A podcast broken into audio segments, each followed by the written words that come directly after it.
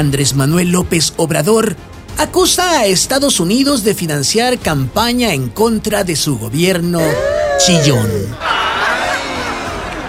Tantas veces lo hemos visto tirarse al suelo que realmente ya a nadie le importa cuando el presidente lo vuelve a hacer.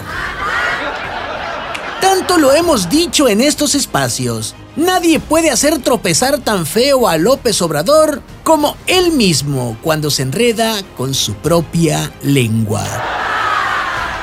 Este tipo de caídas al suelo sí son de las que realmente llaman toda la atención. Mientras esto sucede, en todo el país aparecen, brotan de manera espontánea anuncios espectaculares con la imagen del presidente de cara al proceso de revocación de mandato. Por cierto, no tan espectaculares como sus resbalones discursivos cada que se quiere defender y defender a sus hijos.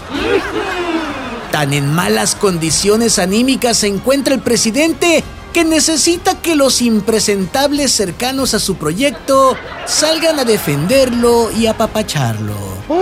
Tal es el caso del gobernador veracruzano Cuitláhuac el Cantinflas García o el de Morelos, Cuauhtémoc el Cacicapo Blanco. Ay, no, ¿qué es eso? O incluso de su ex operador, el uñas largas René Bejarano.